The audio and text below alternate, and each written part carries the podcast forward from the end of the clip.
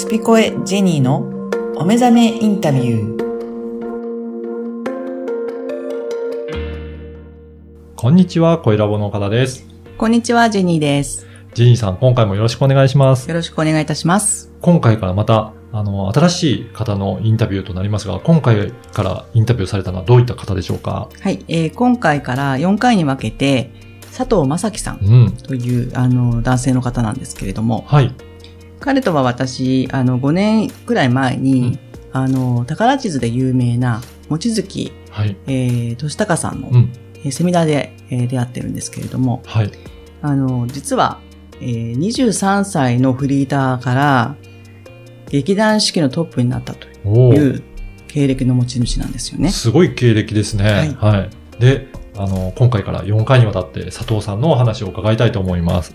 それではインタビューをお聞きください。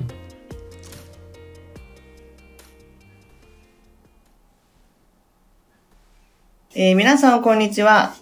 えージェニーのお目覚めインタビューです。今回のゲストは、えー佐藤正樹さん。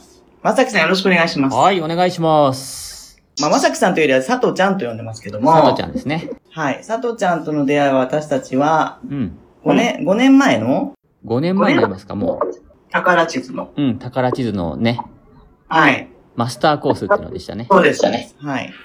だったんですけどね。まあ、そこからの出会いからもう5年た、もう6年目か、なって、まあ、こんな世の中になってしまって、ちょっと戸惑いもありつつ、ね。うん、なおさらでもその佐藤ちゃんの活躍が、ええまあ、注目をまた浴びるんではないかと私は思ってるんですけど、本当ですか？ありがとうございます。ということでですね、まずじゃあ佐藤ちゃんの、どうしようかな、自己紹介をお願いしたいです、ですけど。はい、わかりました。はい。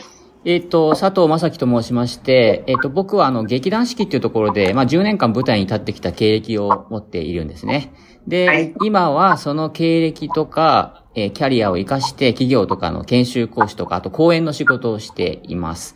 で、劇団四季に入る人とかっていうと、なんか子供の頃から英才教育受けてるとか、子供の頃からバレエとか音楽とか習ってる人っていうイメージがある人が多いと思うんですけど、まあ僕は、えー23歳からバレエとか、えーそういった芸事の勉強を本格的に始めて、で、28歳で合格して、で、えっ、と、入団8年目に、まあ主役までやらせてもらったっていうね、ちょっとあの異色の経歴を持っている、えーちょっと変わった人です。この異色な感じが人をね、やっぱりこう、なんていうのかな、可能不可能っていうところが、結局自分の経験値でしかなくて、でもね、佐藤ちゃんのお話聞くと、すごいねって思いますよね。ありがとうございます。そのやっぱりあの、講演っていうのが、今のこの佐藤ちゃんの、うん、人生そのものをシェアするっていうことで、もういろんな、あのー年代層の方たちはい。に、あの、夢と希望と元気を与えてるなって私思うし、その宝地図の時にもう発表会があるじゃないですか。はい。あの時にね、歌って踊ったんだよね。やりましたね。あれがもう一回見たいんですけど、あんな感じで公演してんですか？やっぱり。そうですね。あの、コロナの前は、ああいう風に、えっと、研研修のコンテンツと、学びとエンターテイメントっていうものを混ぜながら、ただエンターテイメントじゃなくて、学んだことを、そういうエンターテイメントを通して、あの、落とし込む、あの、落とし込むっていうか、やってましたね。で、コロナで、えっと、リアルでできなくなってしまって、で、オンラインで、なんでしょう、なんか鎖で体全身繋がれた感じなんですけど、そんな、その中でもちょっとアカペラでやったりとかして、なるほど。はい。そんな、あのーでもね、場所変わっても何かで伝えられるってことをまた学んだって感じはしますけど、はい。でもこうやってツールで繋がれるといえども、うん。やっぱりみんなと面と向かってっていうのがいいですよね。そうですね。やっぱリアルはリアルの素晴らしさがやっぱありますよね。ねだからまあうんいろんな可能性、今はちょっと、あの、試されてるって感じが私もしてます。そうですね。うん。それで、ちょっとじゃあですね、えっ、と、佐藤ちゃんのちょっと振り返りたいや。あの、私がですね、うん。佐藤ちゃんに出会っていろんな話を聞かせていただいて、うん。で、実はもうお会いする前に、一冊ね、本を出されてるんですよね。はい。そうなんです。で、この本のタイトルが、幸運はなぜ向こうからやってくるのか。というタイトルですよね。はい。で、それは私があの、実は今、会社を辞めて6年目なんですけど、うん。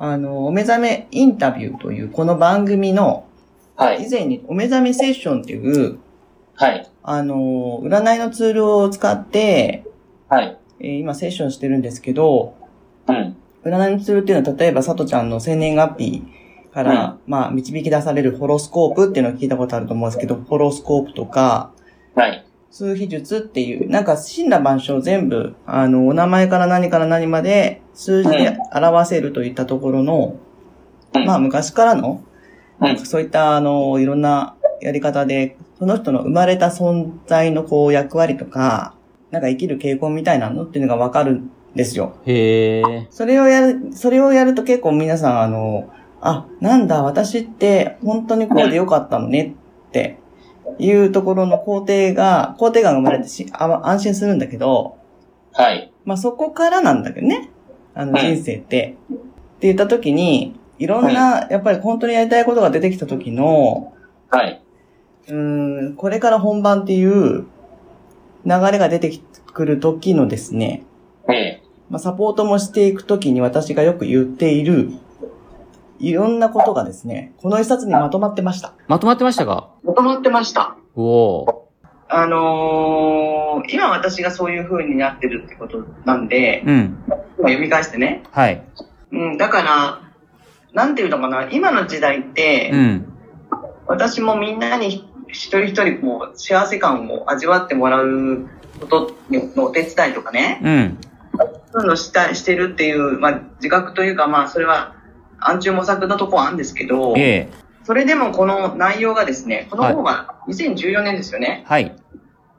に出てて、うん。まあ今年で7年目でしょ？はい。これ、なんかもう一回、なんかこう、新刊で出したらいいんじゃない？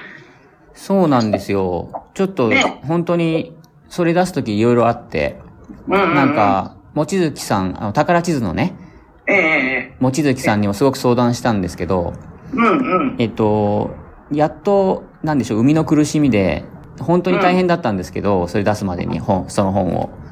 あれこれ私が出、あの、出会った時にも出てたよね。そうです、そうです。で、ねで出てたんですけど、あの、実はね、出版社の、なんか経営の関係で、出版後に2ヶ月で絶版になっちゃったんですよ、その本。絶版になっちゃったのこれ。う。そう、2ヶ月で、しかも。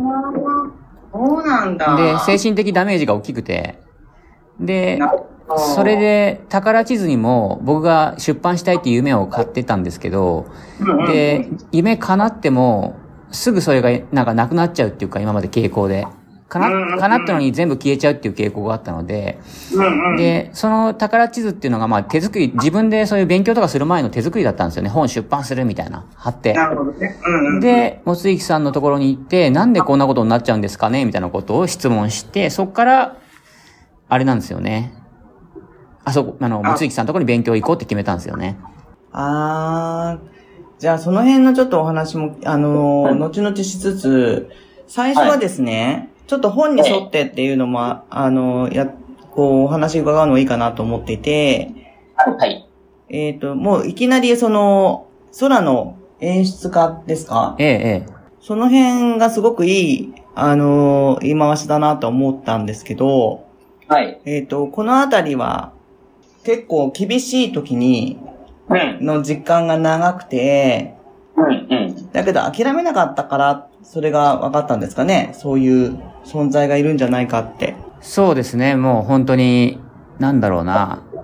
見ててくれる人がいるというか、そこを信じるしかなかったですよね。うんうんうん。それは本当に、劇団で現役の時もやっぱそうで、うん。なんか、努力だけでは通用しない部分が何かあって、で、その、なんかわからないですけど、応援してくれてる人が見守ってくれてるっていうのがなんか力を感じられる時がやっぱりあったんですよね。何回も不思議なことが。でもそもそもあの劇団四季に入ろうって追うんではなくて、うん。例えばほら、あの、ビラ配りやってましたとか、はい。それこそ夜のボーイさん？はい。で、客の呼び込みもしなきゃいけない状況の時って、はい。その時は何かやりたいことはあったんですか？いや、ないですよ。もう、そのうちミラクルベイやってる時とか、うんうんよくそのチラシのね、うんお仕事しては劇団に入るっていう夢があったので。あ、そうか。うん。で、その劇団は劇団四季が良かったんですか？そうなんですよ。ん。なんでかって言ったら、飯が食えるから。あ、ご飯が食べられるからね。そうです。飯が食えるのは劇団四季と宝塚しかなかったんですよ。なるほど。はい。あ今でアルバイトだったらアマチュアだと思ったので、うん、うん、うん、うん、うんうん。夢を追いかけてるだけになっちゃうと思ったので。なるほどね。うん。結局その、佐藤ちゃんがちょっと、あのー本の中では、うん。最初の部分はほら、あの、自分が自分がみたいな、うん。自分を見せたいとか、認めてほしいって思いながらも、うん。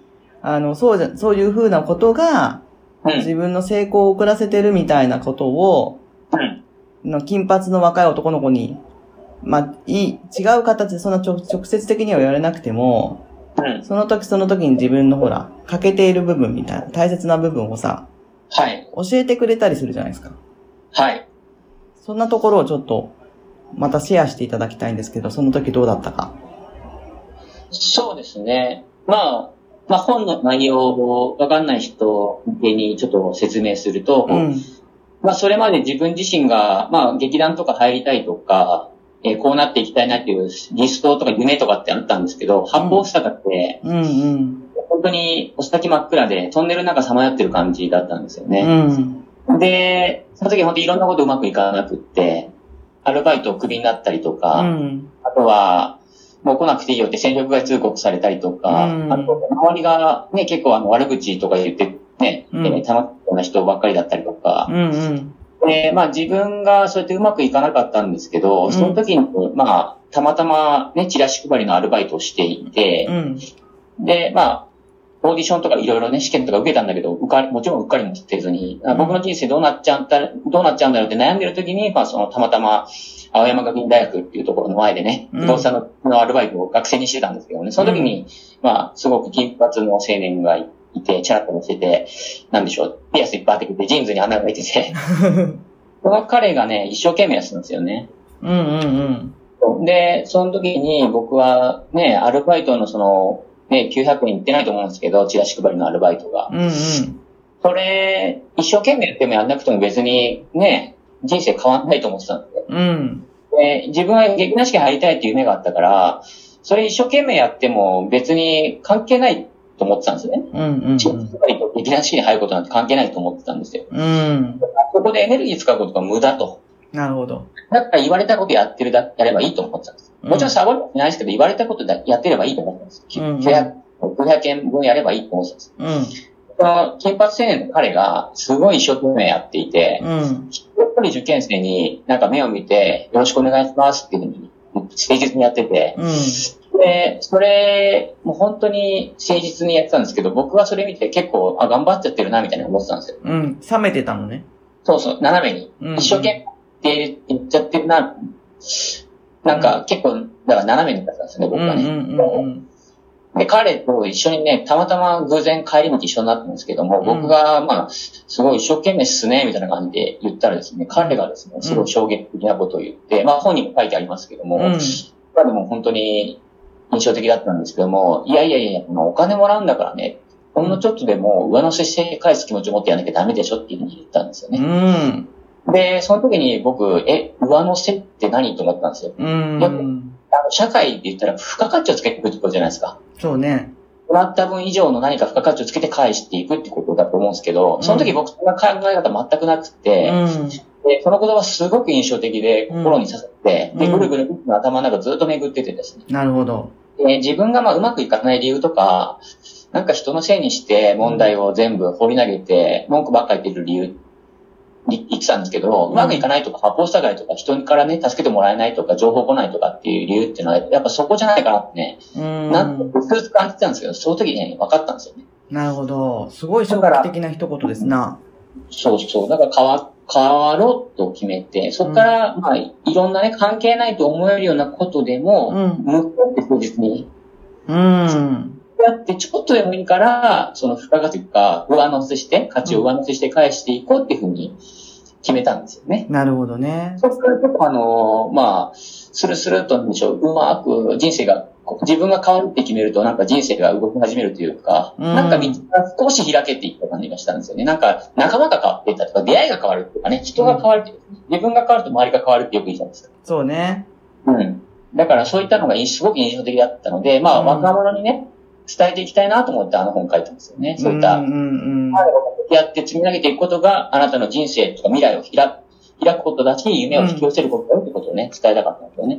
その、上乗せしていくっていうのって、初めはね、うん。あの、わかりにくいと思うし、うん。あの、そのあたりをまあぐるぐる考えたって今おっしゃったんですけど、はい。最初にその、さとちゃんが、はい。ちょっとこう意識して上の、上乗せというところを意識してやったことって何なんですか？あちらしなくて、あ、他でね。他でっていうか、まあ上乗せするっていうのを意識したときに、うんうん。あの、こういうことかな、ああいうことかなと思いながらやってたと思うんだけれども、うん。今振り返ってうん、上乗せした、していったところの、なんかわかりやすい例とかあります？えっ、と、いろんなその局面というか、いろんなその人生の場面場面で違うんですけども、例えばその直後で変わっていったっていうのが、アルバイトだったら、例えば、えっ、と、広告のアルバイトとかしてたんですよ、僕。うんその後とかにね。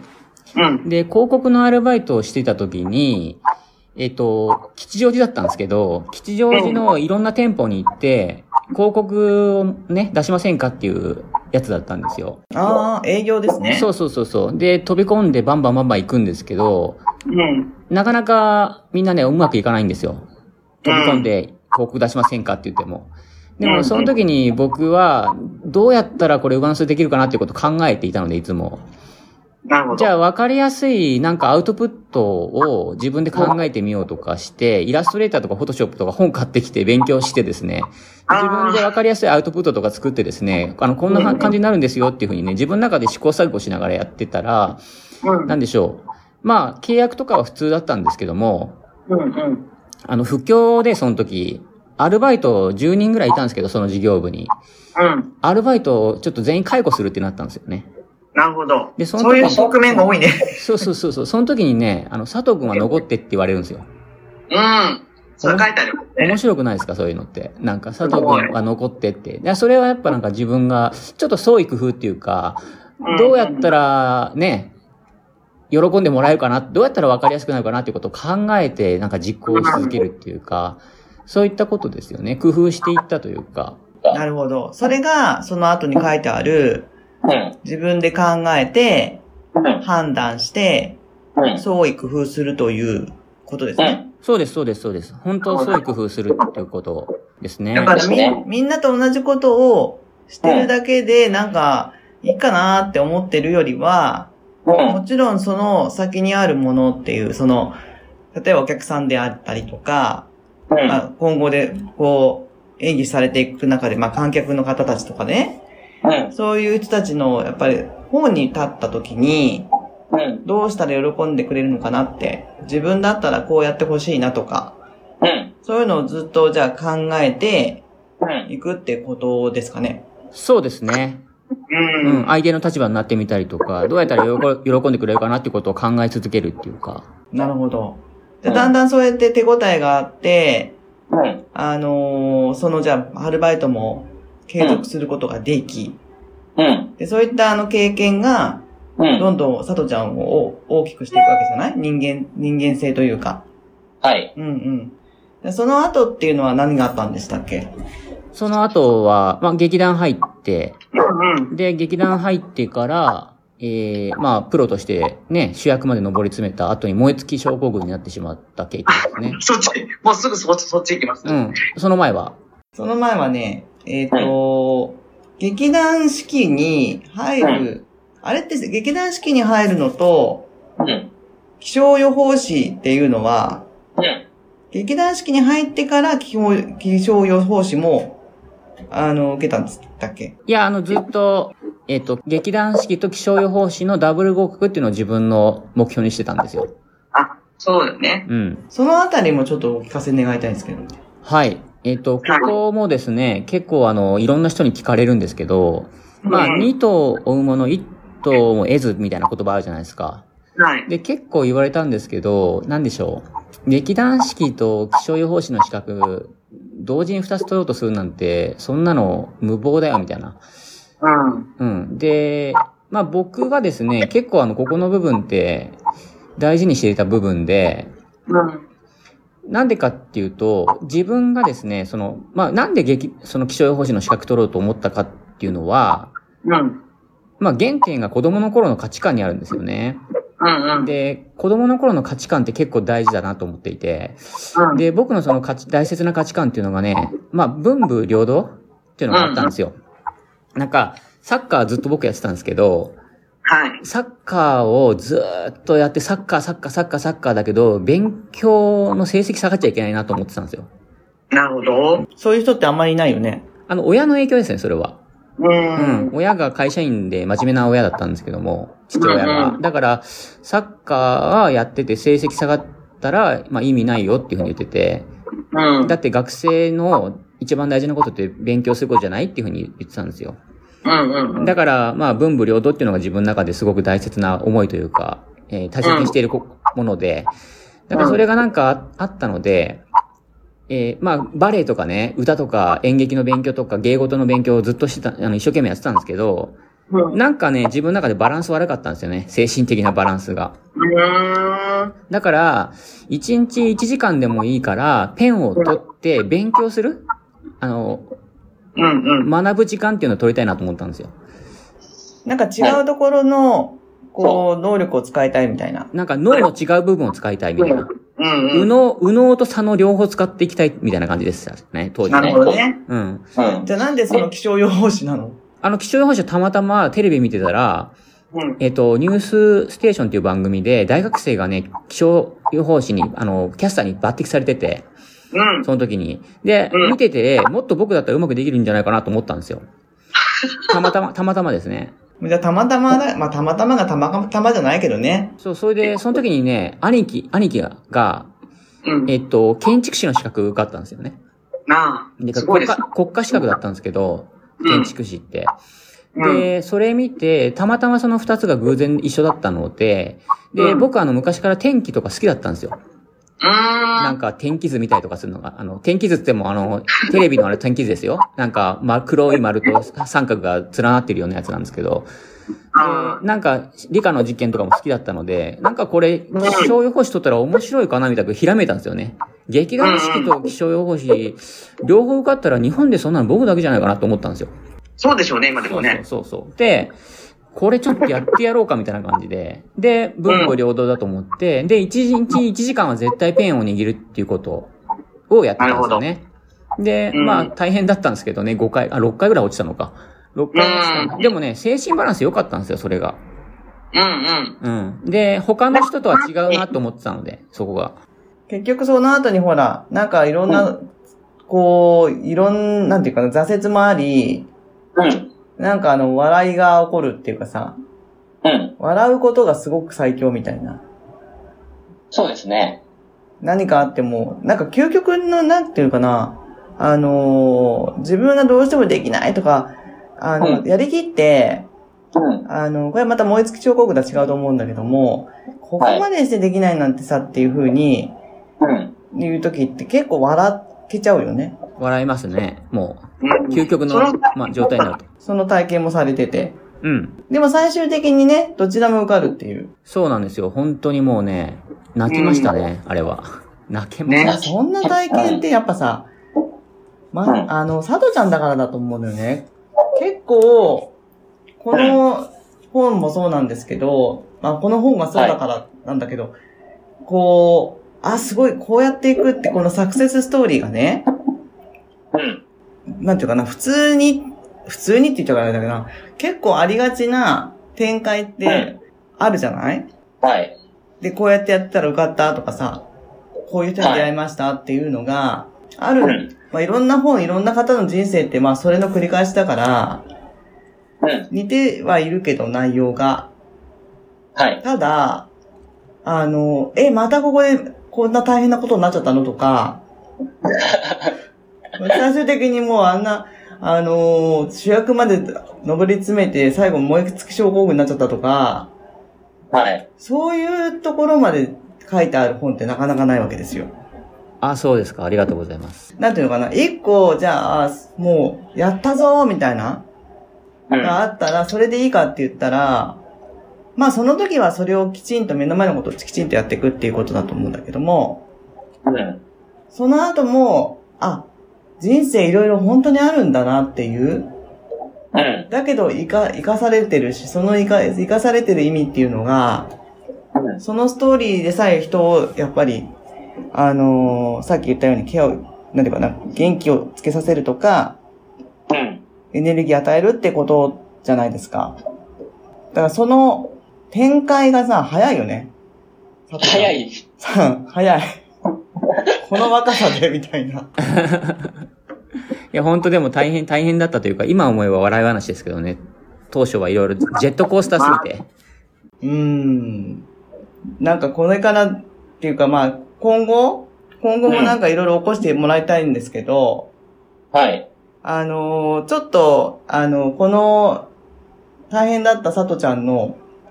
お話を今なんかいま、かいつまんでお聞きしたのをはい1回目にして、はい。2回目に、はい。あのーゲームのね、うん。ゲームにほら人生例えてたじゃないですか。はいはいはいはい。その部分をお聞きしたいので、はい。よろしくお願いします。はい。はい。なのでちょっと、じゃあ1回目はここで切ります。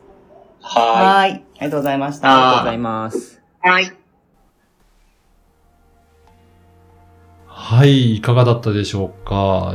ジェニーさん、インタビューしてどうでした？はい。えっ、と、最初、今日1回目はですね、あのーその佐藤さん、まあ、佐藤ちゃんうん。のですね、うん。あのー本の、幸福幸運はなぜ向こうからやってくるのかっていう本を私が読んでですね、うん今やっぱりこのメッセージってすごい必要だなっていうことが、うんあの、タイミングよくあったので、まあ、それに、えー本に、えー沿って私が印象深かったところをお聞きした形になりました。うん。うん。ぜひね、皆さんもちょっと参考にしていただければなと思います。今回もどうもありがとうございました。ありがとうございました。